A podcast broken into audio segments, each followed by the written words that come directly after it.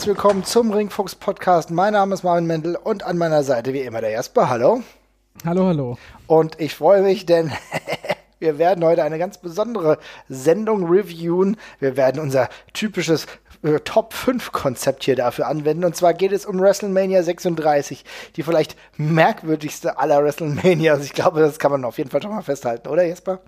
Ja, es war äh, sehr gewöhnungsbedürftig, genauso wie wir es uns ja vorher schon vorgestellt haben. Also äh, es ist eine WrestleMania seiner Zeit auf jeden Fall. Ähm, und wie sich das dann in der Historie noch einordnet, da bin ich auch sehr gespannt drauf. Das glaube ich, äh, da sind wir alle gespannt drauf, denn die Bewertung, das muss, können wir jetzt schon mal vorweg sagen, die fällt uns nicht ganz einfach, ja, aber ich habe es ja eben schon gesagt, wir haben unsere Top 5 gekrönt, die unterscheiden sich ein wenig. Deswegen fange ich doch eigentlich gleich mal an und äh, würde sagen, wir fangen mal mit der Top 5 an, also die Nummer 5. Und die Nummer 5 bei mir, ja, die ähm, ist Kevin Owens gegen Seth Rollins. Ich finde, das war ein Match, was mich äh, von den wenigen rein wrestlerischen Matches irgendwo begeistert hat, weil ähm, ich alle Leute, die uns jetzt zuhören, werden es ja auch gesehen haben, schätze ich mal, oder werden sich es noch angucken. Was mich daran besonders ähm, interessiert hat, war der Turn innerhalb dieses Matches, dass ich dann gedacht habe, okay, wirklich, Seth Rollins lässt sich jetzt irgendwie disqualifizieren. Ist das jetzt wirklich das Ende? Und dann Kevin Owens, der dann sagt, nein, so nicht. Hier geht es um WrestleMania Moment. Und dann wresteln sie weiter, No Holds Barred. Und äh, mit dem Sprung von Kevin Owens war das irgendwie was WrestleMania-würdiges. Wie hat es dir denn gefallen? Fand ich tatsächlich auch sehr, sehr in Ordnung. Ich habe es äh, ein bisschen höher gewertet als du sogar, weil genau aus dem Grund, es war für mich auch das äh, wrestlerisch äh, patenteste Match oder eins der patentesten Matches, die äh, nicht das Beste, aber eins der, der besseren auf jeden Fall, mhm. die da stattgefunden haben. Ich fand das auch cool umgesetzt mit dem nochmal rauskommen und das Match nochmal neu starten mit dem No-Holds-Bart-Kram. Das passiert, passt auch zu Kevin Owens, das passt auch so zu der Feder, auch wenn die nicht so ganz das Feuer hat, die es vielleicht mit einem stringenteren Aufbau hätte haben können. Ähm, aber das war alles cool umgesetzt. Ich fand das auch, der, der Spot war sinnvoll eingebaut. Ich fand es übrigens auch sehr lustig, dass Kevin Owens danach dann verraten hat, dass er eigentlich unbedingt von diesem Piratenschiff runterspringt. Ja, wollte. sehr geil eigentlich. Und ne? er jetzt immer nur ersatzweise von da eben runtergesprungen ist, weil er wollte unbedingt von irgendwas runterspringen.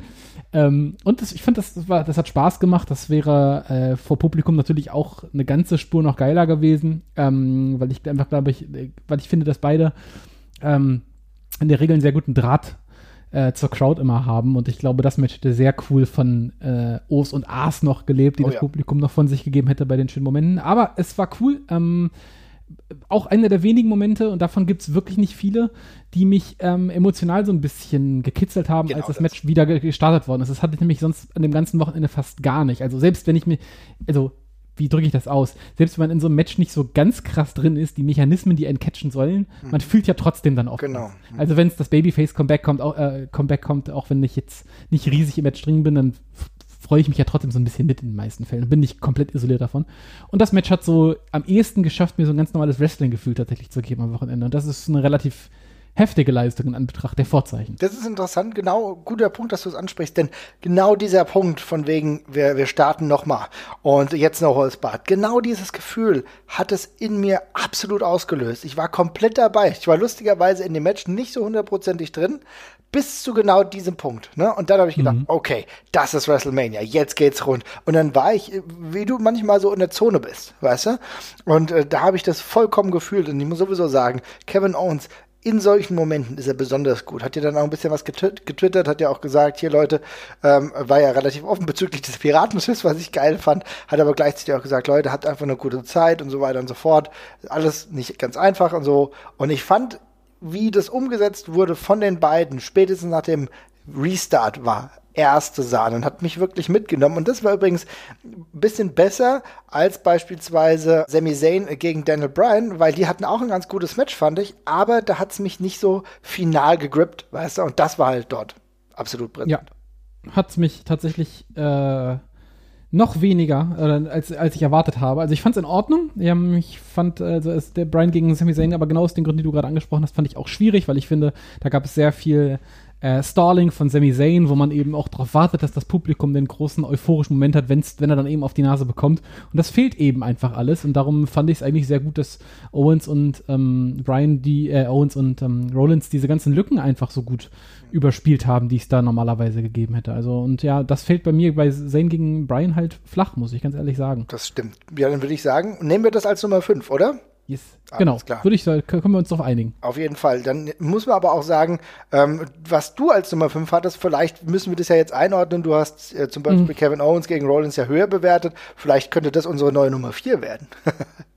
Ja, ich, ich wachse zu bezweifeln, aber äh, genau, ich, ich nenne es mal, weil ich fand, dass ähm, es ist nicht auf dem Level von Owens gegen Rollins gewesen, was dieses Spiel um, umschiffen von den Vorzeichen angeht, aber es war das Match, was es in meinen Augen am zweitbesten gemacht hat. Und das war ähm, Becky Lynch gegen, gegen Shayna. ja. Ähm, ein Match, was stärker drunter gelitten hat, dass kein Publikum da war, einfach weil Becky in meinen Augen, so patent sie als Wrestlerin auch ist und so gut sie in allem ist, was sie tut, nach wie vor extrem davon lebt, dass sie eben beim Publikum so sehr beliebt ist und so eine krasse organische Beliebtheit einfach hat. Und das Also- ist ja gar nichts Negatives. Ne? Es geht Nee, nicht nee, darum, das absolut nicht. abzuwerten. Ne? Ey, das ist das höchste Gut, was ein Wrestler haben kann, Ja. wenn er einfach äh, unabhängig davon, was mit ihm anstellt, mit der Audience connected. Was Geileres gibt's nicht. Und das hat sie einfach gerade in meinen Augen wie ganz wenig im Roster. Da gehört sie auf jeden Fall zu den Top 5 äh, dazu, die das, äh, die, die, ich meine, die ist jetzt ein Jahr Champion gewesen und das hat ja keinen Schaden angerichtet. Das musst du dir mal sehr, vorstellen. Was sehr eine Leistung. Ne? Ja, und sie ist echt präsent dabei die ganze Zeit.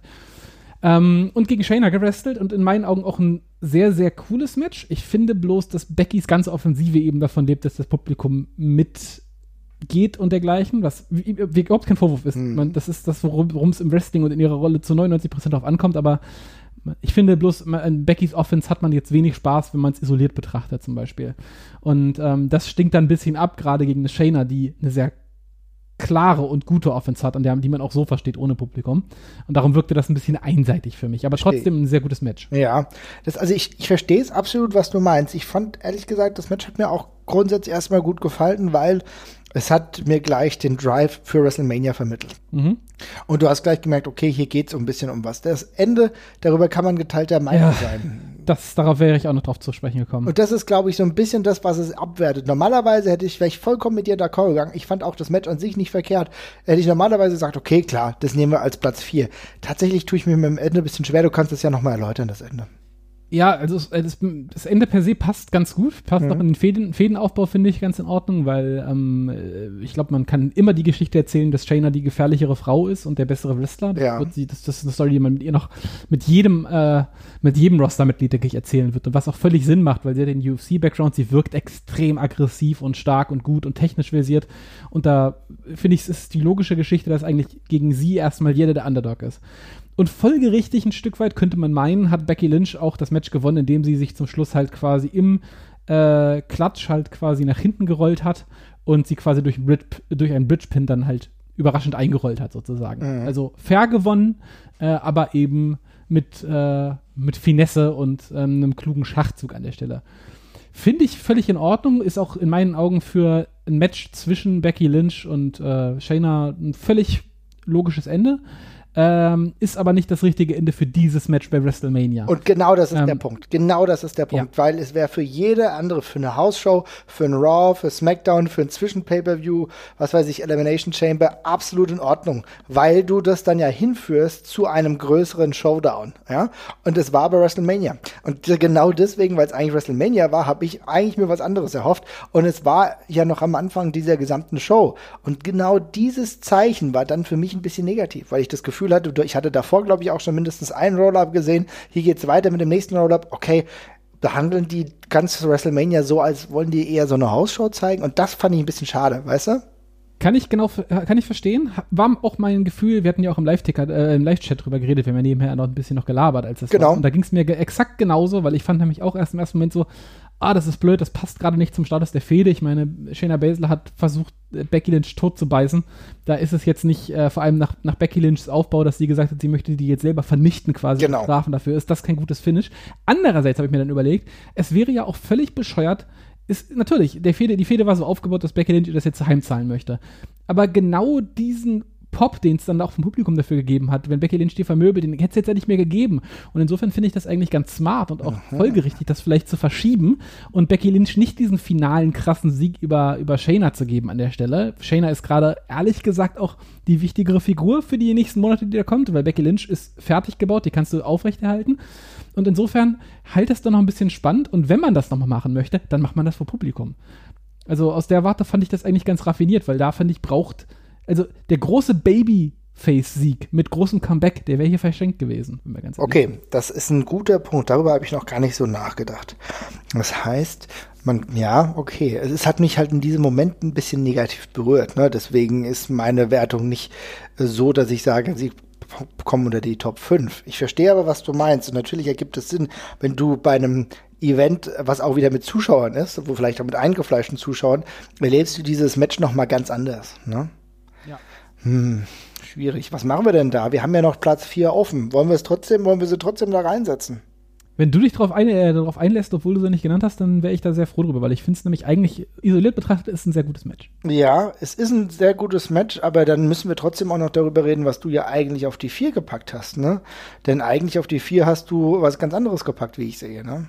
Ja, tatsächlich habe ich da das Match genommen, von dem ich, dass ich irgendwie aus den gleichen Gründen äh, draufgesetzt hätte wie das davor, weil ich es nämlich einfach sehr gut fand, dass man es da so platziert hat, weil es einfach eine Sache von, also man konnte sich sicher sein, dass das funktioniert. Und das war Otis gegen Sigler, mhm. weil das eine Geschichte im sehr kleinen erzählt war, auch ein sehr konservativ aufgebautes und, und logisch erzähltes Wrestling-Match äh, um eine äh, Liebschaft quasi sich entsponnen mit einem, mit dem, mit dem, mit dem natürlichen Turn von einer äh, eifersüchtigen Freundin und dergleichen. Ähm, und das fand ich einfach in seiner, es war schön unambitioniert, die ganze Geschichte. Das war einfach ein ganz normales, eine ganz normale klassische Fehde, Undercard-Fehde, die man bei WrestleMania so kombinieren lassen kann. Aber wenn wir Becky gegen Shayna, ich mache jetzt stark dir jetzt einen Kuhhandel vor, wenn wir Becky gegen Shayna reinnehmen, dann streiche ich das raus, weil ich das beide funktionieren auf mich auf eine ähnliche Art und Weise. Mhm. Ja, machen wir so. Wir machen das so. Ich will aber trotzdem noch ein Wort zu Otis gegen Dolph Ziggler äh, verlieren, denn ich finde deine Idee grundsätzlich auch, die wirklich da reinzusetzen, durchaus auch respektabel. Denn ich finde, es war ein sehr schön äh, erzähltes Storyline. Ich, ja, wir haben auch da im Vorfeld ja drüber gesprochen. Ähm, es war eine streng, ein stringenter Aufbau. Es hat mir auch gefallen. Und das, tatsächlich hat mich das mitgenommen im positiven Sinne. Es hat mich berührt. Ich bin wirklich, wir reden ja total oft über die WWE und auch über das Programm und dass wir zwischenzeitlich auch Schwierigkeiten hatten, das zu verfolgen. Nicht, nicht weil es schwierig ist, weil schwierig ist es nicht. Aber es geht auch um Lust. Es geht auch darum, sich das gerne anzuschauen. Und da habe ich grundsätzlich fremdlicher so ein bisschen Anteilen mit dem Produkt. Ich muss aber sagen, dass mich diese Fehde erfreut hat. Und ich fand das Fädenende tatsächlich auch richtig schön. Ich bin gespannt tatsächlich, wie es mit Otis weitergeht. Ja. Und das ist etwas, was du heute gar nicht mehr so oft schaffst, dass du mich interessierst an Charakteren. Und deswegen muss ich sagen, der, das ganze Match war solide. Es war auch ehrlich gesagt einer der schöneren Matches von Dolph Ziggler, weil er endlich mal in eine schöne Story eingebaut wurde. Auch wenn er verloren hat, ist es vollkommen egal. Er war hier Teil einer coolen Storyline. Ich, ganz ehrlich, allein deswegen hat sich sein Rückkehr schon gelohnt, weil er endlich, auch wenn er nicht gewonnen hat, aber hier einen WrestleMania-Moment irgendwo kreiert hat, was in den letzten Jahren echt irgendwie gefehlt hat. Und deswegen fand ich das als, als Paket eine richtig schöne Sache. Dass ich trotzdem sage, wir äh, nehmen den Kuhhandel und ich nehme lieber Becky gegen Shayna auf Platz 4, bin ich auch okay. Alles klar? Gut. Dann ja, wunderbar. Super. Dann hat, das heißt, wir haben Platz 5, wir haben Platz 4. Dann müssen wir natürlich auch jetzt Platz 3 sagen. Und ähm, ich weiß nicht, es könnte ein bisschen schwierig werden jetzt mit dir, hm. mit dir das zu verhandeln, weil mein Platz 3 ist tatsächlich das Boneyard-Match. Und bevor du einschreitest, ich weiß, es ist nicht unter deinen Top 5, will ich hier mal ganz kurz sagen.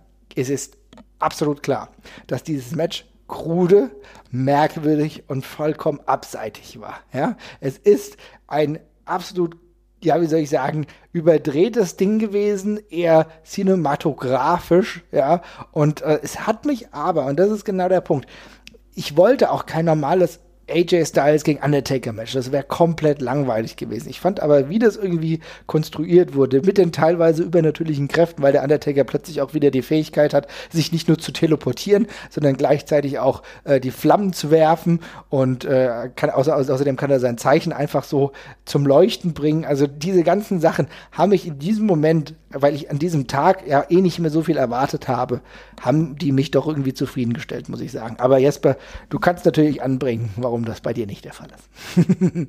also ich verstehe völlig, was du meinst und ich ähm, äh, ein Stück weit geht mir das auch so. Das Ding ist bloß, das war mir also im Vergleich zu einem anderen Match, über das wir noch sprechen werden, ja.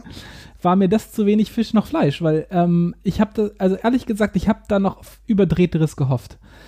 Ich fand, es war dafür, dass es jetzt so ein Set-Match war, extrem konservativ und ähm, relativ untrashig. Also ja, es gab so zwei, drei bescheuerte Sachen wie mit ja. den Druiden und dem, und dem Ding und dem Symbol, was an die, an die, äh, an die, an die Scheune geworfen worden ist oder sowas.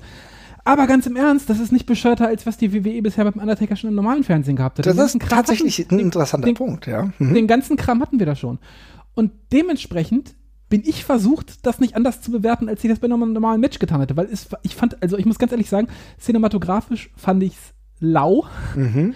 Also ich fand das nicht sonderlich beeindruckend oder toll inszeniert. Ich, ich sag jetzt gleich vor, ich muss das, also ich trenne das ganz klar von dem, was da als Endprodukt rausgekommen ist und die Leistung. Dass da sich jetzt innerhalb von zwei Leuten, äh, zwei Wochen mehrere Leute hingesetzt haben und sowas auf die Beine stellen, das ist was ganz anderes. Mhm. Das ist natürlich beeindruckend, das ist cool, das ist fein, das ist ganz, also ich habe äh, Respekt vor der produktionstechnischen Leistung, die dahinter steckt, habe ich so oder so. Ich finde bloß, das Endprodukt ist eine sehr langweilige, äh, ja, versuchte B-Movie-artige Umsetzung. Und ich finde, dafür fehlt dem der Trash auch was falsch zu machen, weil es ist alles sehr vorsichtig und sehr langsam und langweilig erzählt. Und dann fallen für mich wieder so ein paar andere Punkte rein, wie zum Beispiel, dass diese Feder einfach dafür nicht funktioniert, weil ich AJ Styles in diesem Kontext bl blöd finde. Warum ist dann da AJ Styles drin jetzt leider? Warum ist da nicht ein anderer Charakter drin, der viel besser zu diesem trash Aber dafür konnten die nichts. Also das muss man ja, ja ich weiß, ja? ja? ich weiß, aber dann ist, aber das ist, dann ist es halt die blöde falsche Wahl gewesen, leider. Auch Hindsight, ich weiß, Hindsight 2020 und man konnte es davor nicht wissen, aber da fällt es dann für mich ab ohne Scheiß, als es losging, hatte ich ein gutes Gefühl, als der Undertaker zur wahnsinnig beschissene Metallica-Musik ja. äh, zu diesem Ort da dachte ich so, okay, das ist einfach, das ist The Room bloß als Wrestling-Match, das wird richtig geil, da machen sie extra alles falsch. Ich habe da Bock drauf. Und genau dann, dann hat's, wurde es irgendwann qualitativ, objektiv ein bisschen besser. Mhm. Und damit ging aber für mich der Charme flöten. Muss okay. ich ganz ehrlich sagen. Es ist interessant, weil ich muss sagen, ich hatte dieses Gefühl nicht. Und ich äh, würde dir insofern auch ein Stück weit widersprechen, dass ich ähm, schon das Gefühl hatte, dass sie für die Undertaker-Verhältnisse gerade im Vergleich zu den letzten Jahren doch wieder ein bisschen weiter nach außen gegangen sind. Natürlich, wenn du dir die Jahre über anguckst, musst du sagen, mit dem Undertaker wurde unglaublich viel krudes Zeug schon gemacht. Ich erinnere nur an die äh, Kreuzigung unter anderem von Midian und anderen Leuten. Ne? Stephanie McMahon. Er hat Paul Bearer in Zement vergraben. Er hat Paul Bearer in Zement ver vergraben. Also das heißt, da hast du schon relativ viel gemacht. In den letzten Jahren bist du aber ganz schön zurückgerudert. Ne? Da war das eine grundsätzlich konservativere Erzählung des Undertakers. Ähm, ich hätte mir tatsächlich auch gewünscht, dass er ja noch krasser überdreht wird und vielleicht auch, ja, wirklich, vielleicht auch wirklich mal Blitze irgendwie schießt, ja, was du, ja, wo du ja auch irgendwie mit gehadert hast. Ich hätte das tatsächlich ganz gut gefunden. Ähm, muss aber sagen, für mich hat es insofern trotzdem getragen, ähm, weil ich, ja, vielleicht auch wirklich nicht so viel erwartet hatte, aber irgendwie immer gespannt war, was passiert als nächstes. Und das war immer, immer cool, dass ich zumindest diesen Moment hatte, ähm, mir war gleich klar, dass der Undertaker gewinnt. Ich hatte zu keiner Zeit irgendwie das Gefühl, dass er nicht gewinnt. Das war für mich vollkommen klar. Das wertet das Match vielleicht ein bisschen ab, aber ich wollte halt einfach sehen, okay, was machen sie jetzt? Wie geht's jetzt weiter? Und das fand ich eigentlich ganz schön. Deswegen habe ich es halt auf die drei gesetzt. Kann aber natürlich auch nachvollziehen, dass vielleicht im, der AJ Styles die falsche Wahl war. Aber das kann man der, für mich kann man das der WWE nicht ankreiden. Natürlich ist AJ Styles in so einem Match komplett seiner Stärken beraubt. Natürlich wäre da vielleicht ein Match gegen vielleicht sogar einen behäbigeren Gegner ähm, auch ähnlich groß irgendwie noch cooler gewesen, weil so hattest du dieses natürliche Mismatch, dass AJ Styles einfach kleiner ist, eine ganz andere Statur hat und dementsprechend in einem Fistfight natürlich nicht so gut aussieht. Insbesondere dann, wenn AJ Styles noch nicht mal seine irgendwie Aerial Moves macht, weil das, das muss sagen, das hat mir ein bisschen gefehlt. Er hätte ja trotzdem irgendwie mal von irgendwo springen können und so. Und das ist halt irgendwie die ganze, ganze Zeit so ein bisschen liegen geblieben.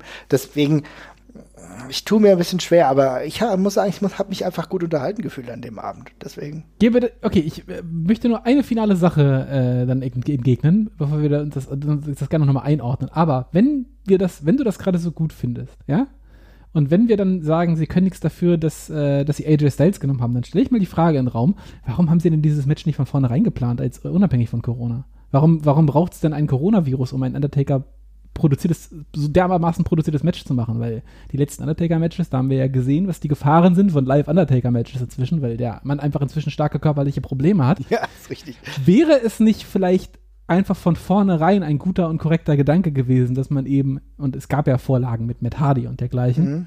von vornherein solche Matches macht und hätte man sich nicht dafür auch vielleicht gleich jemanden überlegen können. Das stelle ich nochmal in den Raum. Aber. Hm, das ist eine sehr gute Frage tatsächlich. Ja, das ist, das, ja, das stellst du vollkommen zurecht in den Raum, denn die letzten Matches waren wirklich qualitativ nicht auf dem Niveau, dass man sagen könnte, man wollte es sehen, weil wir hatten ja im Vorfeld auch schon gesagt, niemand hätte auch Bock auf ein normales Undertaker-Match gehabt, ne? Und so, das ist es halt. Aber ähm, ja, ich, ich gebe dir schon insofern recht, das kann man ihnen nicht ankreiden. Also es ist auch alles hier von meinerseits eine sehr äh, subjektive Betrachtungsweise auf jeden Fall. Ähm, ich will dir auch insofern, sagen, dein Match, was auf Platz 3 ist, das haben wir ja eh schon verwandt. eben drum. Insofern ja, ich, wir können, wir können, wir können, ich, ich, lasse, also das Ding ist, ich belohne ja, ich will ja immer Andersartigkeit belohnen. Mhm. Insofern lasse ich mich darauf ein, weil ich auch weiß, wie sehr du dieses Match gemacht hast, dass wir sagen, wir setzen es auf die drei mit einem Sternchen. Ja. hat damit nichts zu tun, aber wir setzen es auf die drei. Mit, ne, mit einem Sternchen, einer kleinen Abwertung vielleicht, ja. So, und, drei Minus. Äh, und genau, und genau, eine, genau, eine Einschränkung. Aber ich glaube, damit sind wir alle zufrieden. Aber trotzdem muss man sagen, dass das ja schon die Brücke ganz gut schlägt zu den Sachen, die nicht so gut gelaufen sind, ja. Und bevor wir jetzt unsere Top 2 küren, würde ich sagen, kommen wir mal zu den Sachen, die nicht so gut gelaufen sind. Und ganz ehrlich, da muss ich den Elefanten im Raum hier ansprechen. Für mich am beschissensten des ganzen Wochenendes, weil ich mir wahrscheinlich auch am meisten davon erhofft habe bei Edge gegen Randy Orton. Das waren, was weiß ich, gefühlten war es eine Stunde. Es ging locker auf jeden Fall an die 40 Minuten Langeweile und es war einfach grottig.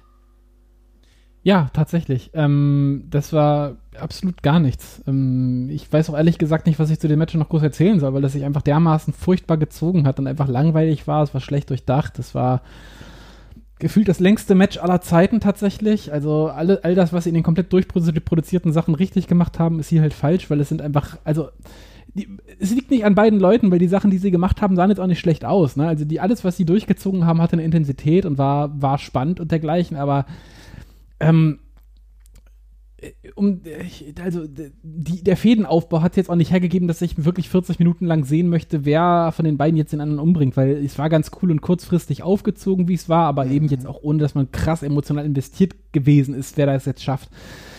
Und dann, ja, ich weiß nicht, also einfach 20 Minuten abschneiden, dann machst du deine großen Spots und dann kann es durch sein. Das hätte auch völlig gereicht, aber so war das wirklich absolut gar nichts. Also ein kompletter Schuss in den Ofen, muss ich echt sagen. Ich war tatsächlich so schon emotional investiert, weil ich die, den Story-Aufbau tatsächlich echt gut fand. Also ich habe mich sehr, sehr gefreut über die Rückkehr von Edge beim Royal Rumble. Das ist eine äh, ganz merkwürdige Kiste gewesen, denn ich habe ja schon in den vorherigen Podcasts, die Leute, die öfter zuhören, werden es vielleicht wissen, nie ein großartiges Fable für Edge gehabt. Ja, ich fand ihn ganz cool, aber mehr nicht. Und dann hast du mir dann mal so ein bisschen schwärmend von ihm erzählt und habe ich gedacht, ja, okay, das ist ein ganz interessanter Punkt. Und dann kam der beim Rumble und sah aus wie so ein in die Jahre gekommener Magier, ne? Und habe dann irgendwie gedacht, mhm okay, ist irgendwie schon ein ganz geiler Typ so. Also gerade gefällt mir das. Ne? Und ähm, habe das alles aufgesogen. Ich fand, Randy Orton war noch nie so, also natürlich war er schon so stark, aber in den letzten Jahren noch nie so stark am Mikrofon, hat Bock gehabt und das hat alles gut funktioniert. Und da habe ich gedacht, okay, komm, dieses Match, das hat doch jetzt, also das ist doch das Match, was am allermeisten irgendwie funktionieren kann. Ich muss aber echt sagen, äh, es war einfach zu lang, du hast vollkommen recht, natürlich hat es ordentliche Spots gehabt. Und natürlich ähm, war beispielsweise die Intensität ganz klar spürbar. Und äh, wir müssen sowieso mal hier einordnen, diese WrestleMania hat natürlich genau andere Probleme als eine WrestleMania oder Wrestling generell mit Zuschauern, denn die Intensität muss zwangsläufig härter sein. Das hat, glaube ich, Xavier Woods auch mal getwittert, dass alle Schläge noch mal ein paar Prozent mehr wehtun, dass alles auch noch krasser, intensiver aussehen muss und deswegen tut es auch mehr weh. Das heißt also, Fans, äh, Wrestler sind auch da reingegangen, mit, mussten eine andere Intensität an den Tag legen und hatten gleichzeitig nicht das Adrenalin in diesem Maße, was du hast, wenn Fans dabei sind und das mit dementsprechend auch irgendwie ähm, feiern oder cheeren oder ausbuhen. Also das ist eine ganz, ganz schwierige Situation. Deswegen gebe ich das jedem Wrestler. Muss auch sagen, finde es auch deswegen cool, dass sie es überhaupt durchgezogen haben. Aber ähm, was mir da einfach gefehlt hat, war, dass du kürzer das Ganze machst, prägnanter erzählst und dann bringt es auch leider nichts, dass das Ende ziemlich cool war, weil das Ende mit einem Concerto hat von der Storyline vollkommen Sinn ergeben, wenn wir überlegen, dass Randy Orton unter anderem auch Matt Hardy mit einem Concerto zerstört hat, immer wieder auch das Ganze geteased hat und äh, die ganze Geschichte darum auch so ein bisschen, ja, herumgeflogen ist. Und wenn du dann in die Augen geguckt hast von Edge, als er das gemacht hat und gleichzeitig irgendwie auch so ein bisschen Regrets hatte, fand ich das absolut gut. Das Problem waren halt die 35 Minuten davor.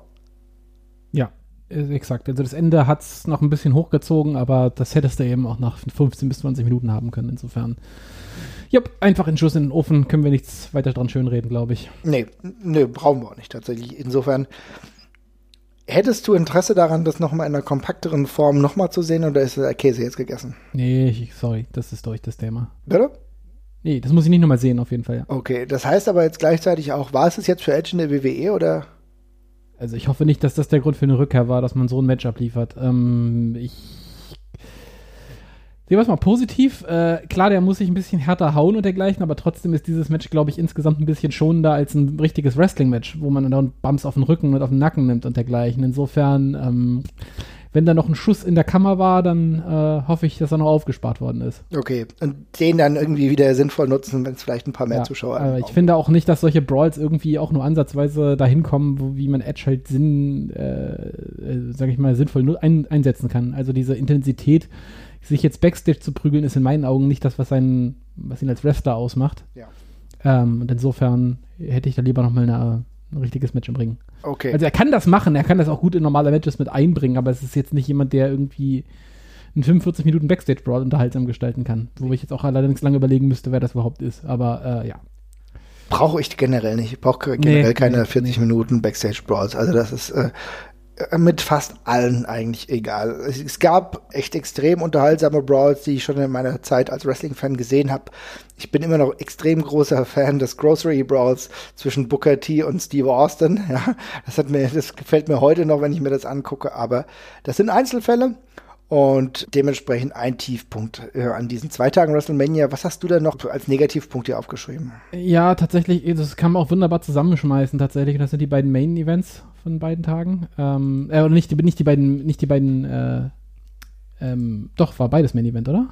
Sowohl äh, Goldberg gegen, Also du meinst, nee. nee, genau, das eine war Main Event, das andere war Pre-Main Event. Ja? war Pre-Main-Event, äh, genau, äh, genau, ich fange mal ganz kurz neu an. Mhm.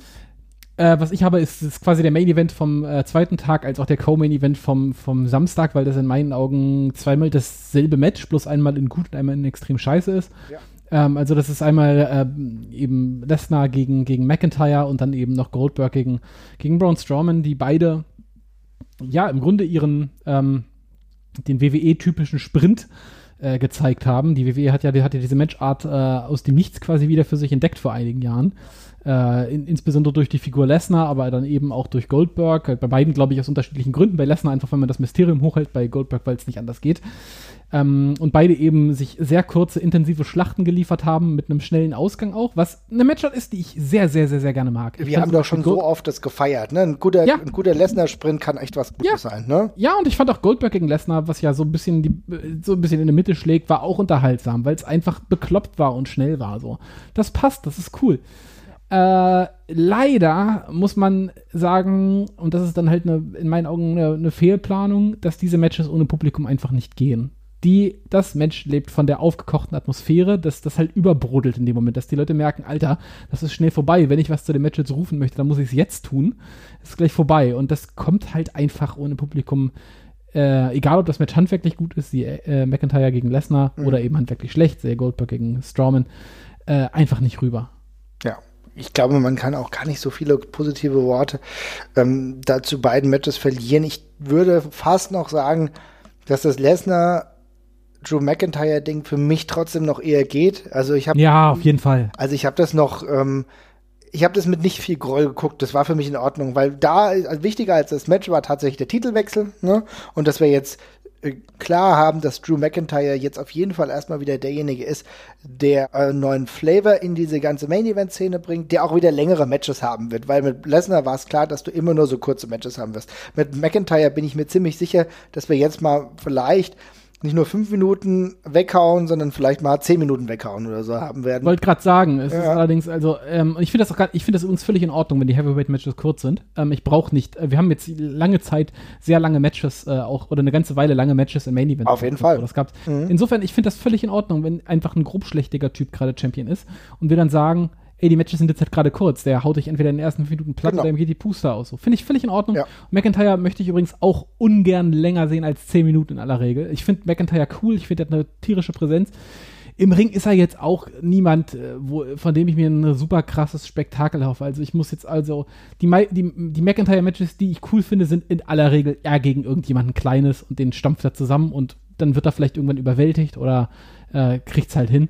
Aber äh, die, also es gibt jetzt wenig fünf Sterne McIntyre mit, das muss man auch ganz ehrlich sagen. Das ist richtig. Ähm, ich fand das Match insofern auch in Ordnung tatsächlich und ich habe es jetzt hier nicht draufgesetzt, weil es ähm, weil's per se eine Enttäuschung war, sondern einfach, weil bei, also bei dem Match ist es so, es hätte so viel schöner sein können tatsächlich, live mit Publikum.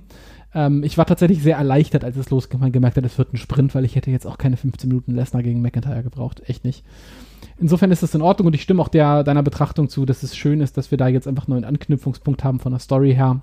McIntyre ist ein würdiger Champ. Ich hätte in dem Moment halt sehr vor Publikum gegönnt, aber ist es in Ordnung. Dann, der wird over genug sein, wenn das Publikum wieder da ist. Drew ist ein cooler Typ. Und insofern ist es in Ordnung so. Ja, sehe ich genauso. Für mich ist es auch okay, ich finde es cool so. Aber ich bin nicht cool mit der ganzen ähm, Art und Weise, wie Goldberg gegen Braun Strowman gelaufen ist. Weniger fast noch mit diesem echt schlechten Match. Es war halt auch wirklich kacke. Ne? Also der Sprint war lame und ehrlich gesagt, dass Braun Strowman dann einen Titel hochgehalten hat, hat für mich halt überhaupt nichts bedeutet. Und das ist halt, ich weiß natürlich, wahrscheinlich war ein äh, Roman Reigns angedacht, der den Titel holt. Also für mich hat überhaupt nichts, mich hat es überhaupt nicht emotionalisiert und das ist halt echt was, wo ich sagen muss, schade und ärgerlich gelaufen. Also der absolute Nulljuck. Der Titel hat für mich auch keinerlei Bedeutung. Äh, Braun Strowman hätte gleichzeitig auch irgendwie einen Playmobil-Wagen hochhalten können. Das hätte genau den gleichen Wert gehabt. Geht mir genauso. Also deswegen, ich weiß nicht, wie die das jetzt hinbekommen sollen. Ich finde, Braun Strowman kommt auch nicht aus einer besonders bedeutungsvollen Position gerade. Ja, äh, wir hatten ja auch schon mal darüber gesprochen. Sowieso eine merkwürdige Ansetzung, natürlich dem Umstand ähm, geschuldet, dass, dass Roman Reigns nicht angetreten ist, was ich absolut richtig finde und für, für ihn vollkommen in Ordnung. Aber das muss mir irgendwann noch mal erzählt werden oder gerade in den Folgewochen, äh, dass das noch irgendwie was werden kann. Und ich, ehrlich gesagt bin ich auch froh, wenn äh, das Kapitel Goldberg ein für alle Mal jetzt beendet ist. Ja, Dito. Kann ich mich nur anschließen. Naja, hast du noch einen äh, Downer? Also, es war so viel, also ich finde das, also ja, ich habe jetzt ganz viele Sachen, die darunter gekrankt sind, dass einfach kein Publikum da war. Das finde ich aber irgendwann auch müßig. Ähm, man kann immer darüber diskutieren, ob es ein Fehler war, das so noch zu bringen. Finde ich tatsächlich auch, dass du, dass wir das nicht mehr ansprechen müssen, weil genau, aber das ist es klar, ja. Ja, ja, man kann immer darüber diskutieren, ob es, ob es, ob es, ob es äh, WWE verschuldet war, dass man es dann noch gebracht hat oder eben, dass man es, dass man, dass es halt, ähm, dass es dann eben einfach abzuhaken ist. Insofern finde ich das relativ langweilig. Worüber ich mich halt irgendwie immer noch sehr geärgert habe, war tatsächlich äh, Alistair Black gegen, gegen Bobby Lashley, weil ich beide per se ganz, also Lashley, äh, Lashley finde ich ganz okay, Tommy finde ich, oder Alistair finde ich richtig cool. Ähm, und das ist halt so ein Match, wo ich finde, dass beide einfach extrem drunter leiden. Ähm, es bringt beide in eine Situation, in der sie als Charaktere nicht sein sollten. Es ist äh, auch kein sonderlich spannendes Match, das kommt auch noch dazu. Ja. Also einfach von der Grund auf eine dumme Ansetzung. Ähm, und ich habe, ehrlich gesagt, alles daran gehasst. Ja, also mir war es auch zu lang. Ich fand die Ansetzung irgendwie auch missverständlich. Es hätte für mich auch schneller, besser funktioniert. Ja, es war halt ein Match, was da war, ohne großartige Existenzbegründung. Also insofern, was soll man dazu sagen? Fand es auch schade. Ich hätte Alistair Black ganz gerne einen anderen WrestleMania-Moment gegönnt. Vielleicht ist ihm das in den nächsten Wochen und beziehungsweise in den nächsten Jahren noch möglich. Da gehe ich fast von aus, weil er hat diesen Sieg bekommen That's it. Ich fand ehrlich gesagt den, das Ende auch absolut merkwürdig. Das sieht für mich eher so aus, als würde Lana vielleicht gegen Bobby Lashley turnen. So kann ich mir das vorstellen. Alles andere wäre mega weird gewesen.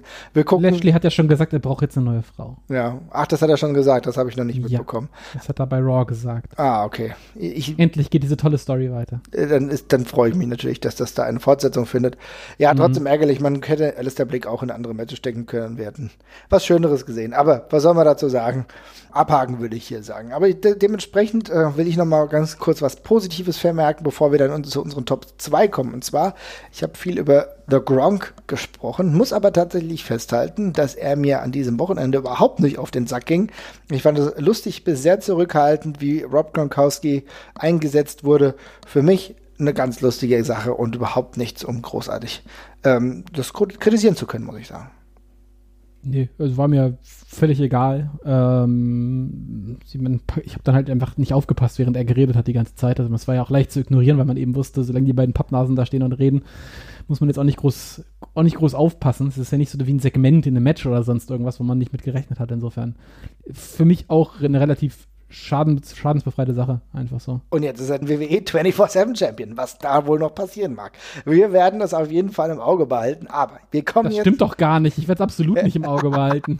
das ist, mir ist mir wirklich nichts egaler. es ist auch einfach auch da egal zu sein. Aber gut, alles ist besser als Riddick Moss tatsächlich. Nun gut, dieser Egalpokal, er wird auf jeden Fall irgendwann weitergehen. Aber jetzt zu unseren Top 2. Und da waren wir uns ganz einig. Und zwar auf der Nummer 2 das Firefly Funhouse Match. Jesper, warum fanden wir dieses absurde Ding denn so cool? Was war für dich schön?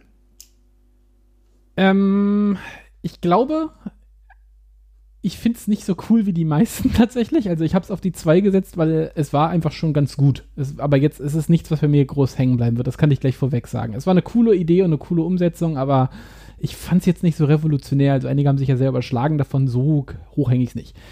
Also, was ich daran sehr cool fand, ich fand, es war ähm, im Gegensatz zu dem Taker gegen AJ-Match, dem Boneyard-Match, ähm, war das wirklich eine völlige Absage an das, was sonst irgendwas im WWE-Fernsehen ausmacht. Es gab, war gar keine, es gab gar keine, gar keinen Anspruch mehr, da jetzt irgendwie noch eine, eine physische Konfrontation in irgendeiner Form glaubhaft zu machen. Das haben sie völlig aus dem Fenster geschmissen. Und das war der wichtigste Schritt bei dieser ganzen Geschichte und auch der revolutionärste, glaube ich. Mhm. Und das hat mich sehr gefreut, weil genau so musst du diesen Mist erzählen, wenn du ihn machen willst. Und danach, was dann eben kam, ähm, manche sagten, oh, das war voller cooler versteckter Anspielung. Da muss ich wirklich mal auf die Bremse treten und sagen, Leute, das sind keine Anspielungen, das sind einfach mit dem Holzhammer, mit dem Holzhammer reingehauene Memes, die da die ganze Zeit gekommen sind. Aber ja, aber stopp, stopp, stopp, aber stopp, da will ich, da will ich einhaken, weil das sagst du und hey, sagst du das nicht vielleicht, weil du zu sehr drin bist? Denn ähm, unser guter Freund Christian Bruns hat das teilweise deutlich äh, kritisiert, weil er auch unter anderem gesagt hat, na gut, okay, wenn man äh, meint, das Hauptpublikum komplett verloren zu haben und nur noch auf die Hardcore-Nerds der WWE zu setzen, dann kann man so ein Match machen. Also das äh, steht im Gegensatz zu deiner Äußerung. Aber wer, ja gut, aber was, was ist damit genau gemeint? Also ich meine, dass äh, jede, jede Sau kennt die NWO. Ja, das auf jeden Fall. ja. Hm. ja, und die, und die, und alles, was, also alles, was da aufgegriffen worden ist, fand ich in irgendeiner Form logisch verwoben, indem, also die WWE hat, glaube ich, den Anspruch, dass man nicht nur äh, nicht nur, nicht, nicht, nur, nicht, nur, nicht nur die Pay-Per-Views guckt oder WrestleMania guckt, sondern die wollen, dass du den ganzen Kram guckst. Das, ich meine, darum haben sie ein Network. Und da fand ich zum Beispiel super clever, dass sie ewig lang auf dieser Ruthless Aggression Line rumreiten, die sie gerade extrem in den Fokus von einer ihrer Dokus gestellt haben. Mhm. Und wenn jetzt jemand fragt, warum, warum ist da jetzt Ruthless Aggression gefallen? Ja, dann guck dir doch diese sechsteilige Doku auf dem WWE-Network an. Also in meinen Augen war das ein kurzer, äh, Walk durch die Historie von John Cena und auch damit auch ein, durch, durch ein kurzer Walk durch die, durch die letzte WWE-Geschichte, die da gemacht worden ist. Und insofern ist es in Ordnung. Also, das, ich weiß nicht, ob das Hardcore, was ist die Definition von Hardcore-Fans? Die mehr gucken als, als den Pay-Per-View? Ja, okay. Mhm. Für die ist das natürlich nicht alles gemacht, aber ich finde auch nicht, dass man jedes Match bei WrestleMania auf so eine, auf so einen gemeinsamen Nenner runterbrechen muss. Da gab es genug andere Sachen für oder gibt es normalerweise, die für alle funktionieren. Ja, sehe ich tatsächlich aber genauso. Ich finde, ähm, dass das gar nicht alles gleich laufen muss. Äh, die alle, die alles gleich laufende WrestleMania wäre noch schlimmer gewesen, tatsächlich, indem solche Matches nicht gegeben hätte.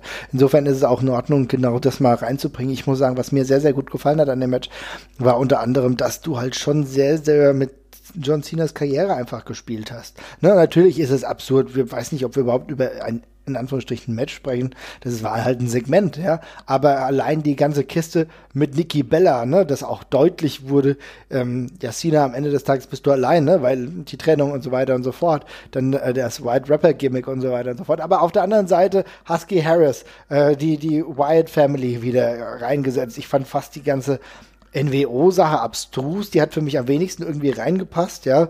Ich habe das irgendwie verstanden, aber fand das noch irgendwie am abseitigsten. Viel cooler fand ich teilweise die ähm, Mainstream ähm, 80er Jahre Wrestling-Sequenzen. Das hat mir ganz gut gefallen, muss ich sagen. Ähm, und halt natürlich die Vince McMahon-Puppe. Das waren alle so Dinge, wo ich gedacht habe, okay, kann man mal machen, da wurde sich einiges ausgedacht. Und das war für mich eigentlich genau das, ähm, wo ich gesagt habe, okay, ich habe keine Ahnung, was hier passiert. Es scheint ein absurder, merkwürdiger Albtraum zu sein, den John Cena hier durchlebt. Aber es ist einer, mit dem ich mich innerhalb dieses Konzeptes gerade extrem gut anfreunden kann, weil ich auch gar nicht so das Interesse gehabt hätte an einem normalen Cena gegen The Fiend Match, aber ich fand das, diese Psychose, die John Cena dadurch laufen ist, fand ich in dem Moment einfach extrem gut. Und ich fand, und ich muss auch ehrlich sagen, ich fand die Einspieler richtig geil. Diese Videosequenzen, die reingekommen sind, aber auch die Effekte und so. Also mir hat das einfach, ehrlich gesagt, auch von der Machart extrem gut gefallen. Äh, ganz kurz reingrätschen noch, die NWO-Geschichte habe ich als eindeutigen, äh, äh, relativ eindeutige Anspielung auf den potenziellen Cena-Heel-Turn äh, verstanden, der niemals kam, äh, weil er auch mit dem ganzen Hogan-Gestus reingelaufen ist, quasi in seinem NWO-Shirt. Interessanter Punkt, darüber ähm, habe ich nicht so nachgedacht, ja, sehr gut. Äh, weil da, da habe ich nämlich, ich muss dazu sagen, ich habe das interpretiert, weil ich schon die ganze Zeit darauf gewartet habe, dass sie eine, dass sie eine Welt zeigen, in der Cena Heel ist, die ganze Zeit, weil ich irgendwann, weil ich irgendwann geschnallt hatte, in welche Richtung das Ganze geht und dann habe ich ja. darauf gewartet und dann habe ich gesehen, okay, er geht, kommt rein wie Hogan im NWO-Show, das ist der bezeichnendste Punkt von Hulk Hogans Karriere mit, dann ist das damit gemeint. So habe ich es verstanden. Aha. Aber ansonsten, ähm, ja, stimme ich dir zu. Also für mich ist es auch, ich würde es deswegen, ich, ich rate, also auch wenn ich, ich bin kein riesen Fan von dem Ding gewesen, kann ich auch ganz ehrlich so sagen. Es ist jetzt nicht so, dass ich, äh, ich mit den Ohren schlacker, aber es ist mal zumindest was komplett Neues und das honoriere ich an der Stelle einfach mit, mit dem zweiten Platz. Also, mhm.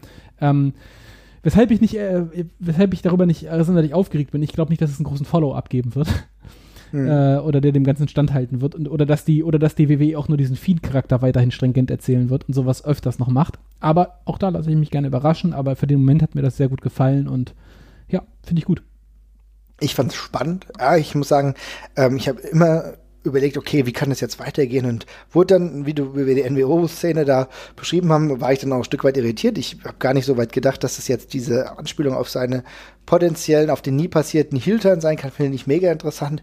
Ich muss sagen, die ganze Kameraeinstellung, wie auch das Licht präsentiert wurde, das hat einfach echt gut gepasst. Und dann am Ende natürlich auch nochmal der Callback zu äh, dem WrestleMania-Match, was die äh, davor auch schon hatten, fand ich einfach auch gut. Es hat für mich einfach sehr, sehr gut erzählt.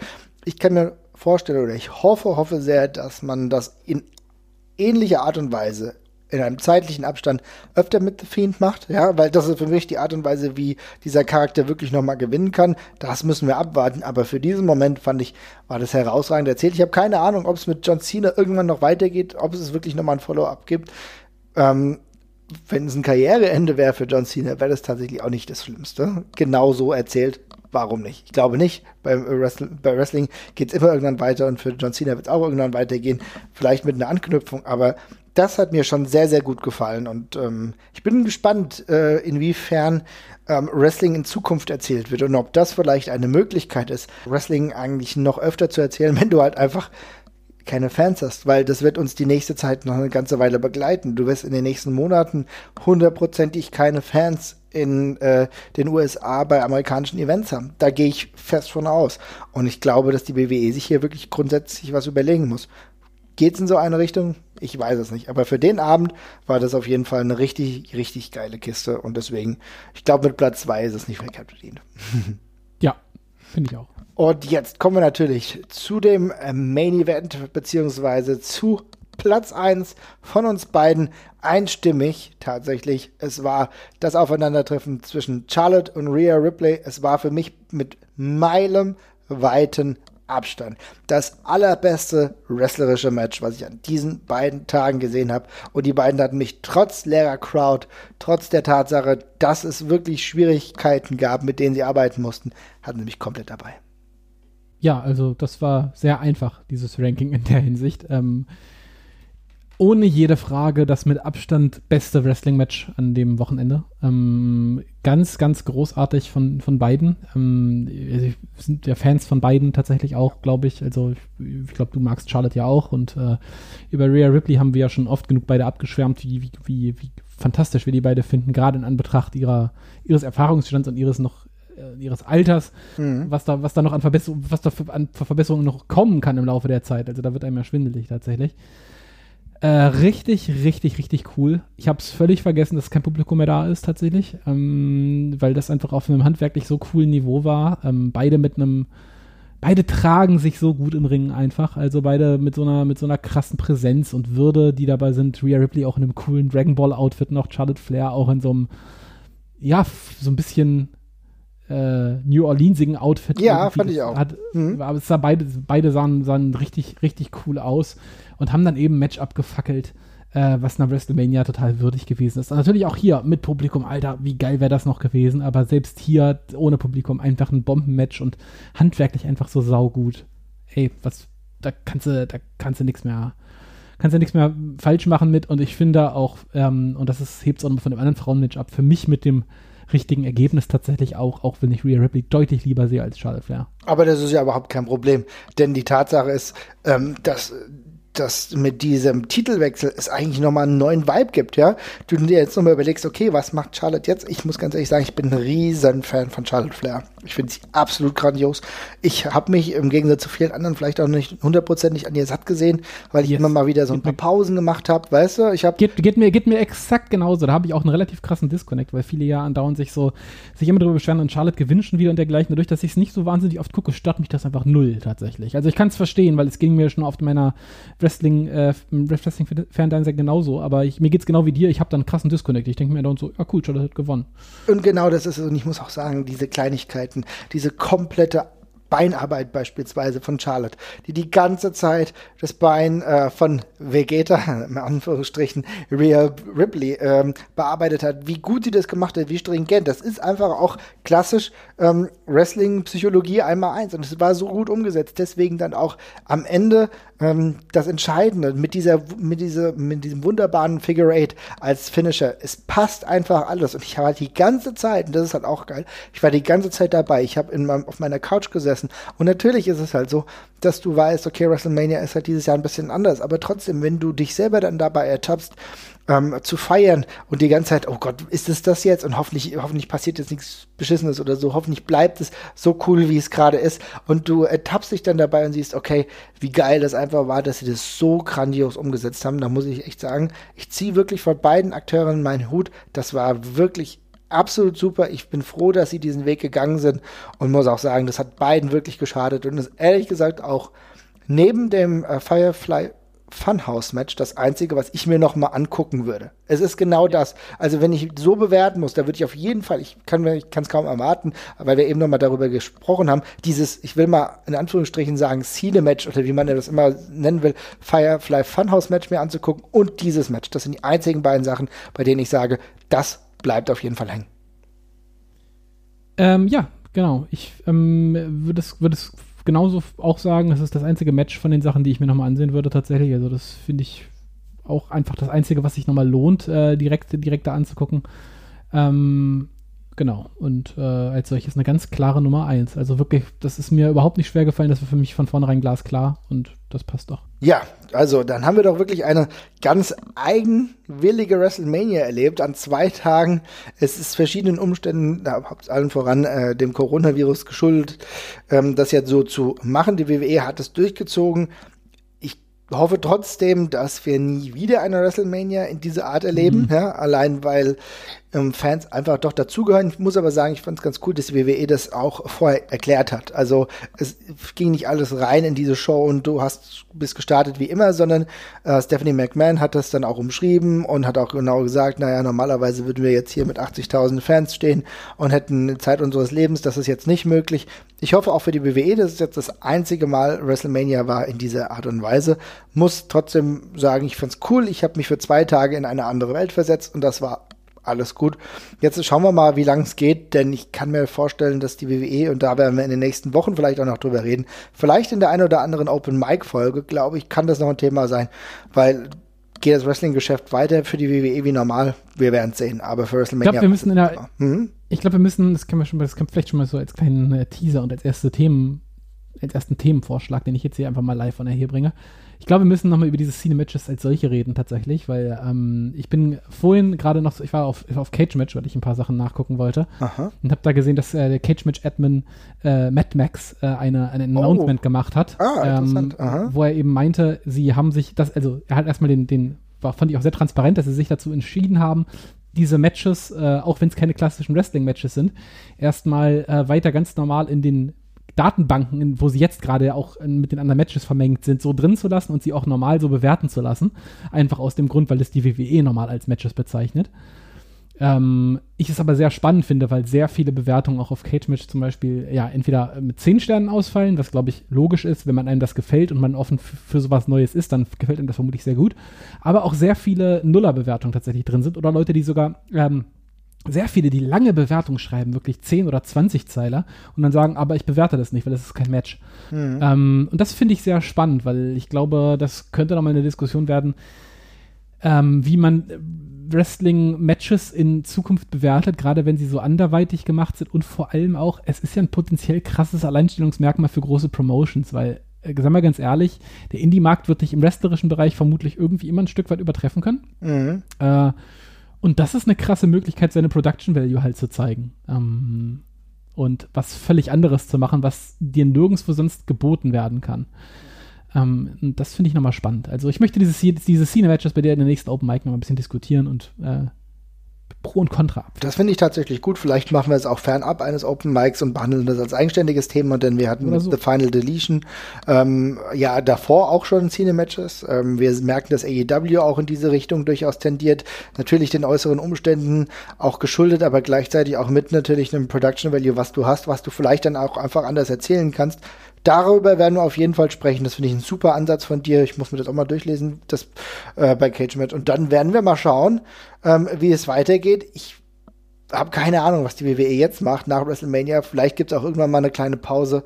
Wir gucken mal. Aber für uns war das auf jeden Fall WrestleMania 36. Vielen Dank, dass ihr ähm, eingeschaltet habt, dass ihr ähm, uns hier heute gehört habt. Wenn ihr vielleicht ein bisschen Zeit habt, dann haut doch mal ein iTunes-Review raus. Würde uns auf jeden Fall freuen. Und ansonsten kann ich einfach nur sagen, bis ganz bald. Macht's gut, ihr Lieben. Ciao. Ciao, ciao.